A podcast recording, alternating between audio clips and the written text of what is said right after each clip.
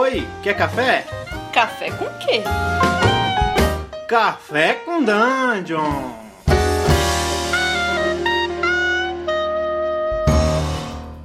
Bom dia, amigos do Regra da Casa. Estamos aqui para mais um Café com Dungeon, na sua manhã com muito RPG. Meu nome é Rafael Balbi e hoje eu estou bebendo um café gourmet aqui que custa 3 mil créditos. E eu estou falando aqui hoje sobre Shadowrun e Cyberpunk com o Lobo Lancaster. Bem-vindo, cara. Olá, pessoal. Eu sou o Lobo Lancaster e eu tô tomando meu café com soja aqui no valor de 200 no ienes porque o futuro é complicado. Cara, é, pô, a gente, a gente aqui no Café com Dungeon, a gente aborda não só medieval, né, fantasia medieval e tudo mais, a gente aborda outras coisas. Só que o Cyberpunk, que apesar de ser uma coisa que eu gosto, a gente aborda relativamente pouco. E isso eu tô querendo mudar. então, eu quero estar tá falando um pouquinho pra galera sobre Cyberpunk em si. A gente até abordou um pouco sobre isso em outros, em outros episódios, mas eu acho que, pô, a gente pode começar a dar uma pincelada aqui, né? Já que a gente vai falar de Shadowrun em seguida. Cara, quais são as características essenciais que você vê no Cyberpunk? Para mim, o que era essencial era neon e fumaça, um beco escuro. mas quais são as características essenciais no Cyberpunk? Certo. O Cyberpunk sempre tem, pra mim, o, é o futuro, mas não é um futuro muito longo, muito longe, tipo, futurista com nave especial. É o futuro próximo e, acima de tudo, é o futuro real. Onde as corporações dominaram o mundo e você tá numa uma realidade distópica, certo? Então, o Cyberpunk tem bastante disso de, de abismos sociais. Enquanto tem a galera da grande corporação que vive bem nas suas arcologias e nos seus bairros legais, isso já pobreza também.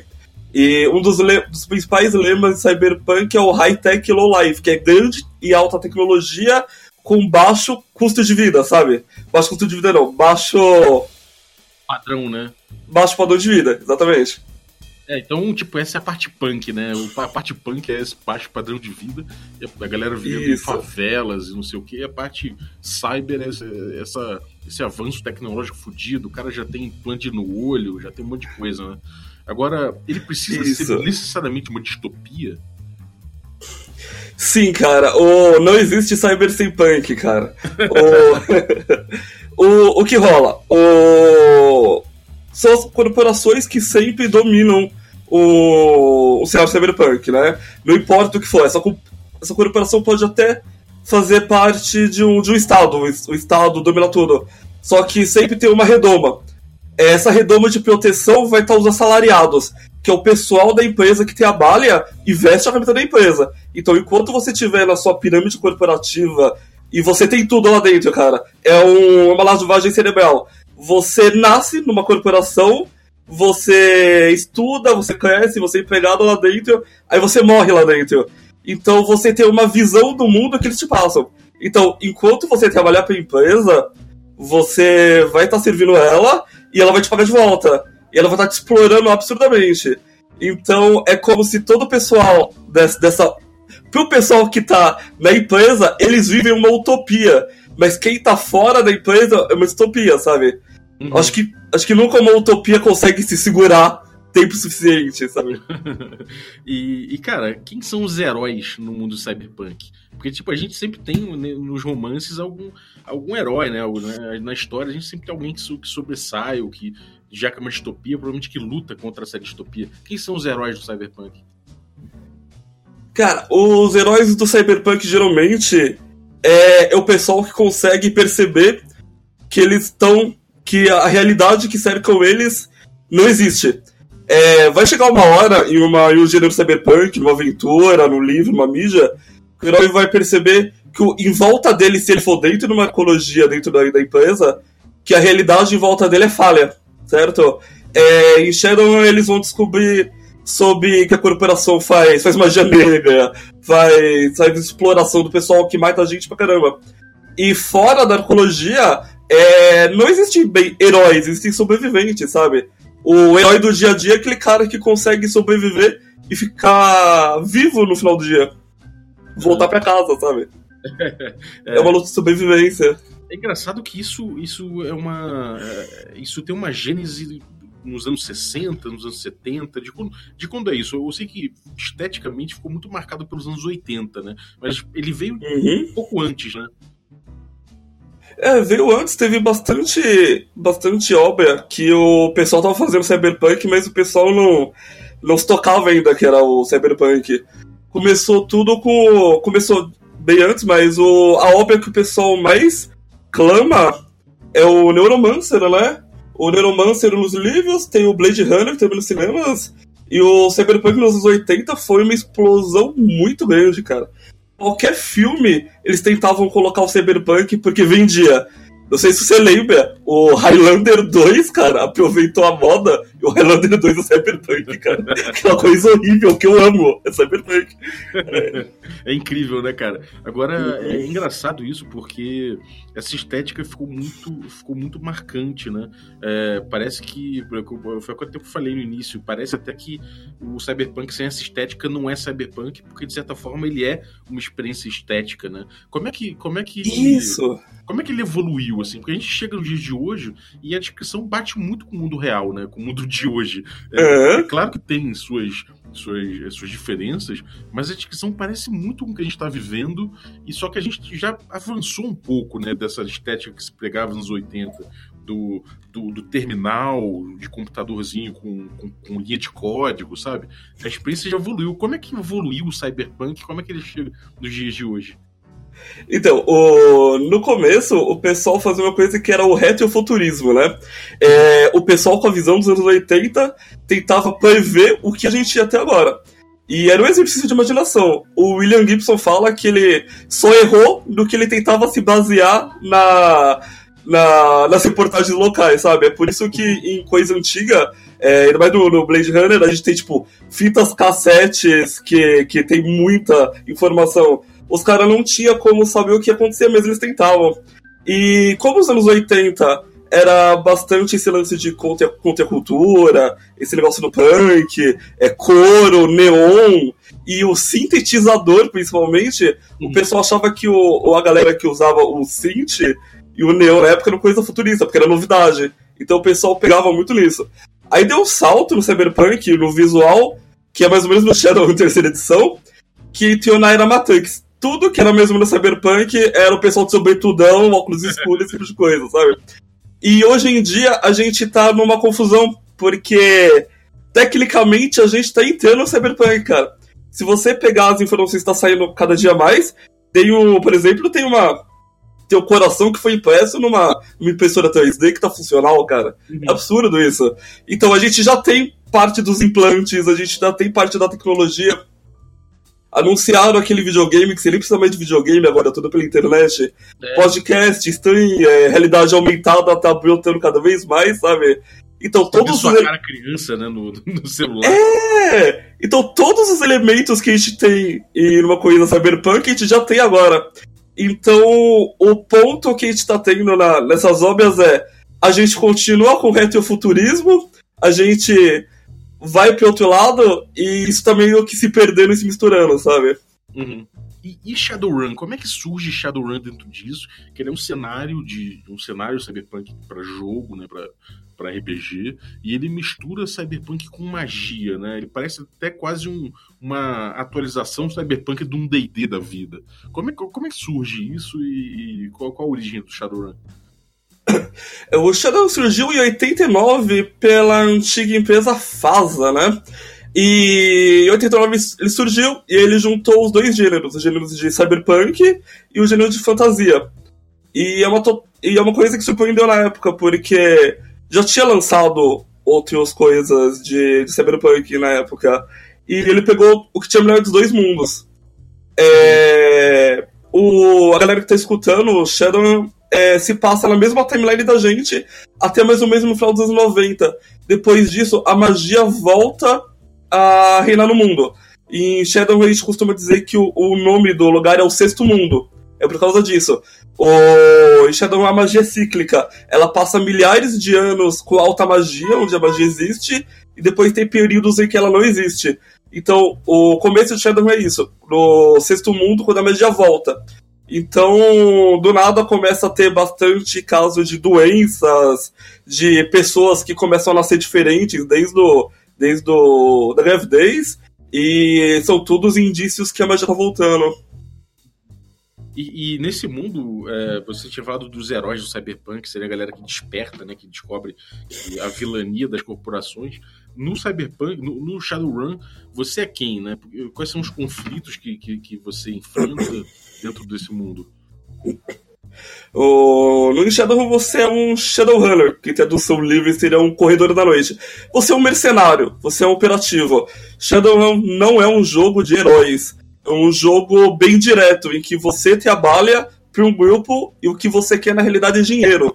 Porque o deus do mundo cyberpunk é o dinheiro. Quem tem mais dinheiro tem mais poder. Quem tem mais poder controla tudo. Os Shadowrunners, os jogadores, eles são mercenários que trabalham para fazer o serviço sujo das corporações.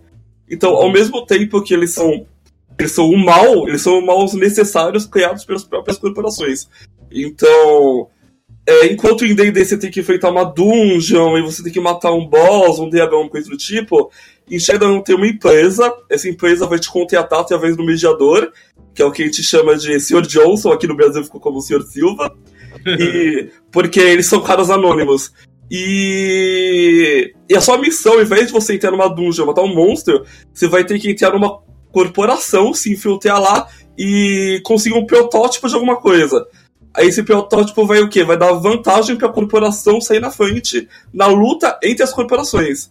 Porque uhum. no, no mundo cyberpunk tem os dois lados. A empresa tá numa guerra contra as outras empresas. É, quem sair primeiro, inovar primeiro e ganhar mais dinheiro vai ter o poder. E fora disso, é, tem a sobrevivência.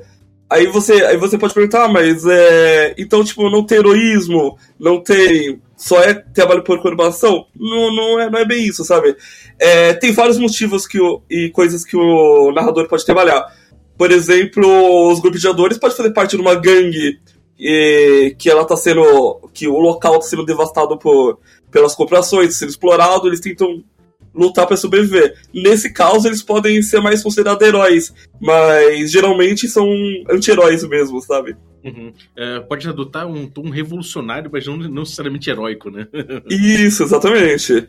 É, uma coisa legal de Shadow, é, brincando que a gente estava falando antes, é que tem muita coisa política, cara. Tem plots e mais plots de, de coisas tipo de tomar a gente do poder.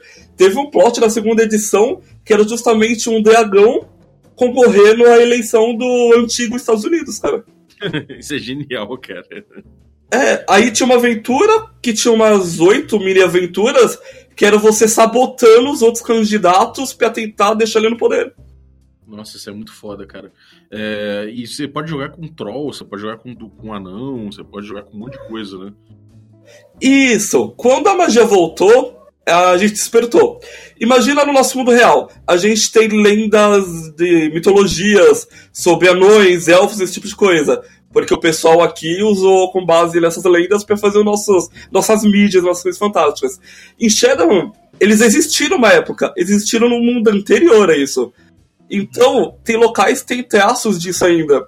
Então, quando a magia voltou, é, primeiro veio os anões e os elfos, eles começaram a nascer teve uma epidemia, o pessoal começou a ficar complicado, que eles nasciam meio deformados, sabe? Aí eles descobriram que eram anões e elfos. E depois veio a goblinização, que o pessoal começou a morrer, e quem sobrevivia à mutação virava orcs e trolls.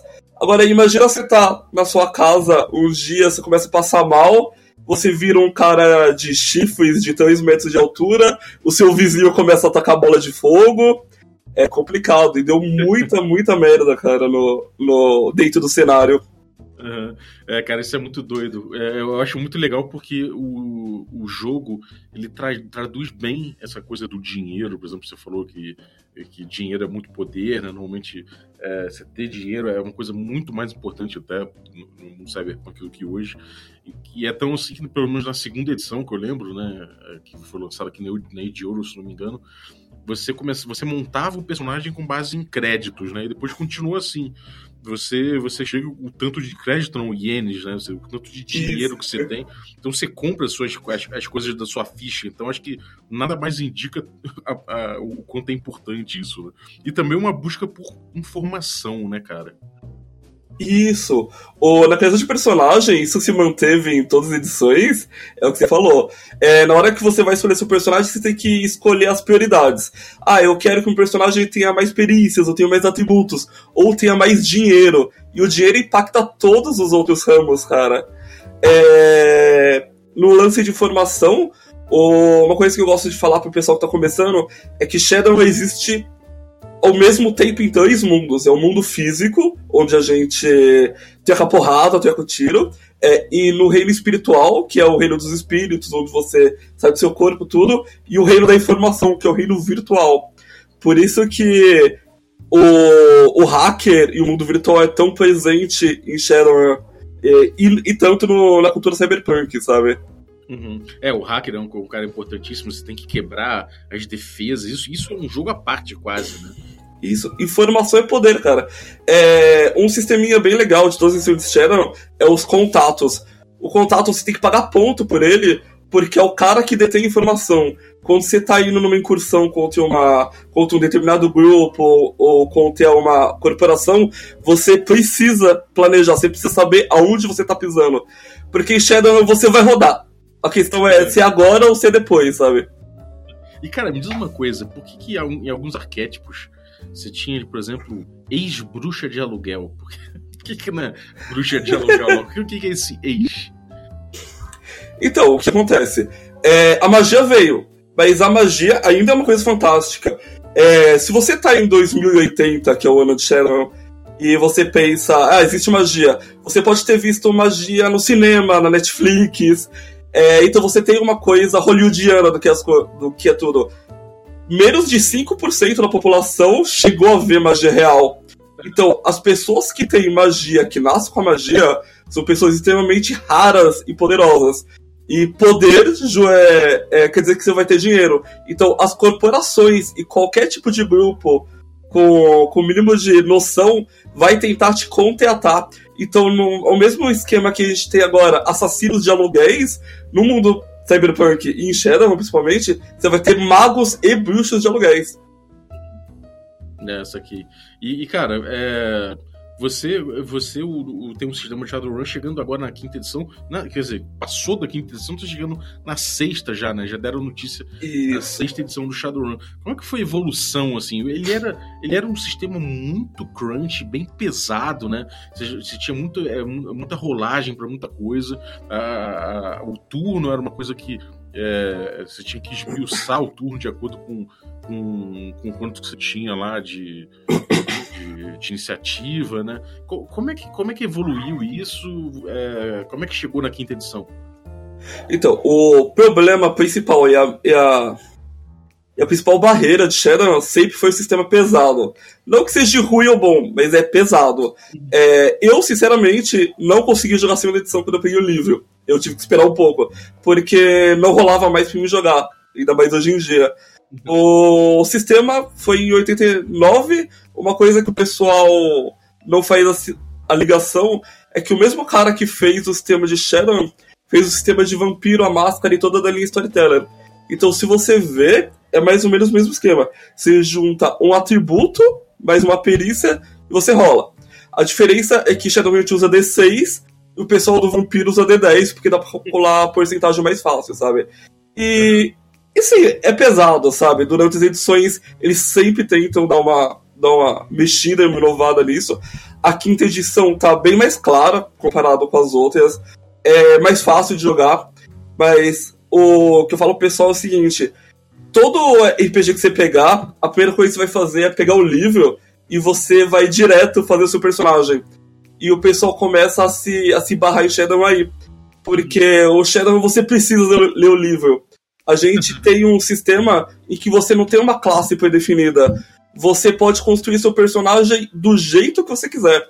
O, que o personagem joga, gente, só, gente só tem alguns arquétipos, que é mais ou menos o que o personagem deve fazer. Então você sabe que o hacker ele tem perícia de hackear, o samurai urbano ele sabe dar paulada, sabe atirar, esse tipo de coisa.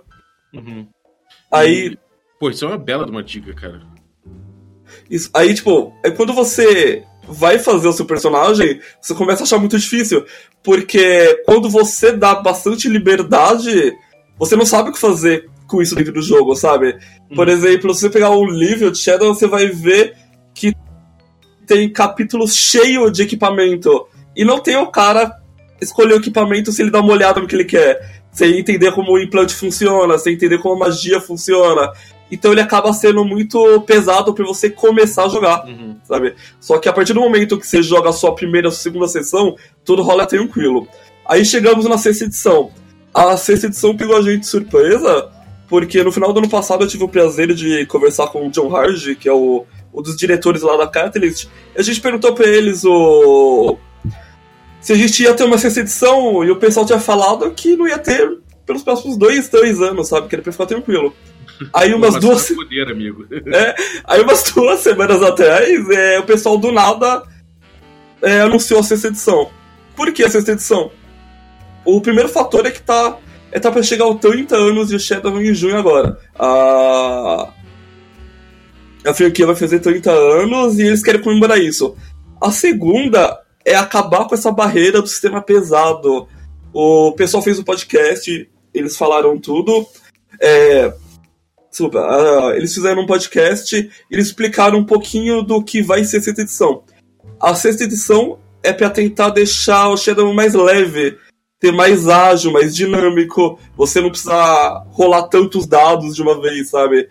Deixar tudo mais, mais tranquilo na hora do jogador. Porque eles, que eles estão tentando fazer? Tá tendo uma onda agora, né? É, O D&D quinta edição, o Pathfinder segunda edição. Estão tudo tentando deixar o RPG mais simples pro pessoal chegar e jogar. A tentativa da Catalyst agora é fazer exatamente isso com Shadow. Aí vai fazer o Shadow Sexto Mundo, acho que é o nome da sexta edição agora. É, isso é uma, realmente era uma barreira, mas por outro lado, o sistema difícil, não vou dizer nem difícil, mas o sistema crunch, né, o sistema bem, bem cheio de, de regras e tal, era legal porque ele te dá uma. Ele esmiuça bem o equipamento, né? Ele, o equipamento faz muita diferença, como você usa cada equipamento. Eu acho que isso é muito, é muito a cara do Cyberpunk, né? É, eles fizeram o tal do, o tal do Anarchy, né? O, o Shadowrun Anarchy, isso, isso. em paralelo à quinta edição e era um jogo, um jogo extremamente narrativista, né? Que, Uhum. e, e isso foi uma coisa que eu percebi, cara, que ele, ele deixou de lado esse, é, essa parte que eu acho tão, tão interessante no- no- nos jogos cyberpunk, sabe? Como Tio Gups, Cyberpunk, sabe? Esses jogos assim, que tudo essa coisa de escolher bem o item faz muita diferença. Como é que você acha que eles vão dosar isso na sexta edição? É o que a gente tá ansioso pra ver. O Shadow Anarchy fez muito sucesso, fez mais sucesso do que eles estavam esperando. Tanto que eles vão continuar com a linha Anarchy em paralelo com o Shadow na sexta edição. É... Eu gosto de jogar de uma classe que eu acho bem única em Shadow e eu não vejo em outros sistemas, que chama Fusor, ou Wigger em inglês. O que ele é? Ele é um cara que ele funde somente com uma máquina, certo? Então ele se torna máquina. Ele respira por ela, ele olha por ela, tudo certinho. E é essencial esse sistema pesado para isso funcionar. Porque numa. Em Shadow tudo é customizável. Você tem a ficha do seu personagem, mas você tem uma arma. Você pode ter uma ficha da sua arma. Uhum. O, o Shadow ele te entrega uma, uma metralhadora. Mas aí você pode pegar a fichinha e ver, ó, eu quero pagar mais pela ter mira telescópica, eu quero que ela tenha esse modo de disparo. E a mesma coisa com o veículo, sabe? Você pode construir o seu personagem e seu equipamento do jeito que você quiser. Uhum. Eu acho que eles vão ter que trabalhar bastante pra ver como vai fazer isso. Eles já anunciaram que o equipamento não vai reduzir, eles ainda vão colocar bastante opções para jogadores. Eu acho que eles vão trabalhar mais no quesito de regras, sabe? Tentar diminuir o, o efeito minigames, né? Porque você joga Shadow é um jogo, aí você vai pro hacking, é um jogo, é um mini-jogo dentro do jogo, sabe? É meio que todo mundo para pra ficar assistindo o hacker jogar, né? É, é, é difícil você conseguir dosar sem fazer o jogador ficar esperando, sabe?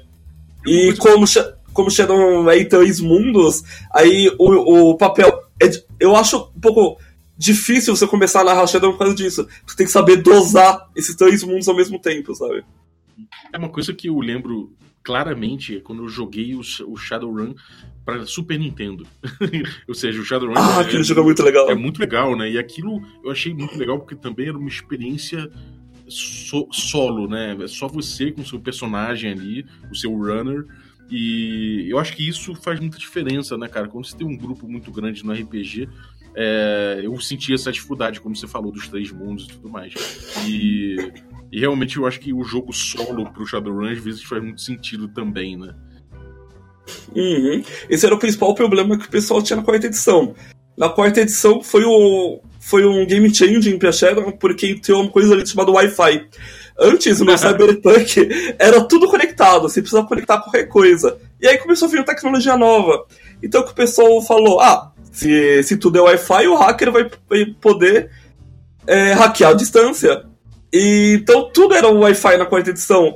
E começou o grupo se dividir. Então o cara que fazia tudo pela Matrix ficava escondidinho na boa, sabe? É, isso atrapalhava o time. Na quinta edição eles já solucionaram isso. Então o hacker, de novo, ele precisa entrar com o pessoal, invadir as coisas certinho.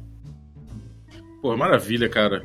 É, acho que a gente tem uma pincelada boa aqui, chegou até a sexta edição, num tempo recorde aqui. Muito obrigado pela sua eloquência e pelo seu conhecimento, cara. É, o que você tem aprontado na internet aí? Que, que, que banco de dados você tem invadido? O que você tem postado aí para as comunidades é, subterrâneas desse cyberpunk louco?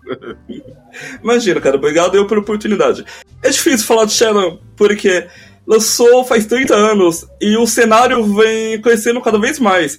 São várias edições e ele nunca deu um reboot, sabe? Ó, da, da segunda pra terceira edição, a gente vai refazer tudo. Ele continua. É uma aventura, é uma campanha viva que o cenário vem sofrendo. E, e isso é sensacional, sabe? Então é sempre sempre difícil falar sobre Shadow porque tem muita coisa. É um dos cenários mais ricos que eu já vi na minha vida. E é por isso que eu me apaixonei por ele, sabe? É, a gente tá com o nosso canal no YouTube, é YouTube barra Shadowpunkers. A gente tem página no Facebook, a gente tem um blog que tá meio desatualizado, a gente tem grupo. É, o pessoal que quiser, a gente vai deixar o link aí embaixo, né? Uhum. O link vai ficar na descrição aí, Shadowpunkers, nas diversas mídias aí presentes. E com o lançamento da sexta edição, a gente tá juntando o pessoal. A gente pretende fazer mais podcasts, a gente tá tentando ver se a gente, se a gente continua com a ideia de fazer uma gameplay no Twitch agora, que tá bem, bem popular, né? Uhum. E é isso, cara. Quem quiser acompanhar é só mandar mensagem ou me adicionar pessoalmente no Facebook. É Lobo Lancaster. Foi um prazer falar com você. Um abraço para todo mundo que tá ouvindo a gente. E qualquer coisa, é só mandar mensagem. Maravilha. Brigadaço. E, cara, se você tá ouvindo aí esse episódio e tá curtindo, pode ter certeza que vai ter mais Shadowrun e mais Cyberpunk, porque é um tema que eu gosto e realmente é, dei mole de não, não, abordar muito até agora, então vou me retratar. E do mais, cara, se você tá curtindo aí os episódios, tá, tá achando maneiro o podcast, vai lá no iTunes ou no Apple Podcasts loga, faz, faz um login, mesmo que não seja seu canal normal de ouvir o podcast, e dá uma ajuda pra gente aí, dá o seu, review lá, seu depoimento, e dá o número de estrelinhas que você achar que a gente merece. Em 5, um beijo no seu coração. Muito obrigado e até a próxima. Obrigado, meu cara. Abração.